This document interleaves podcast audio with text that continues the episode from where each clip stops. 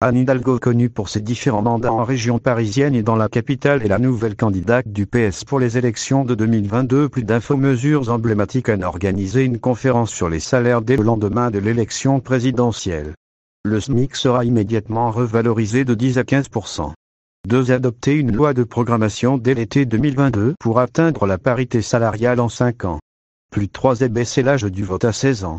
La formation civique sera renforcée au collège et au lycée pour permettre aux plus jeunes de rentrer de plein pied dans la vie démocratique.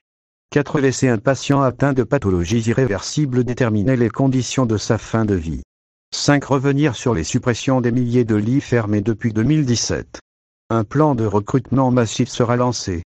Les rémunérations et les carrières seront revalorisées pour rendre attractifs les métiers de l'hôpital. La la la la la la la la la la la la la la Je suis Poupoutou Je vais vous tout tuer moi j'ai l'armée le plus puissante du monde Je suis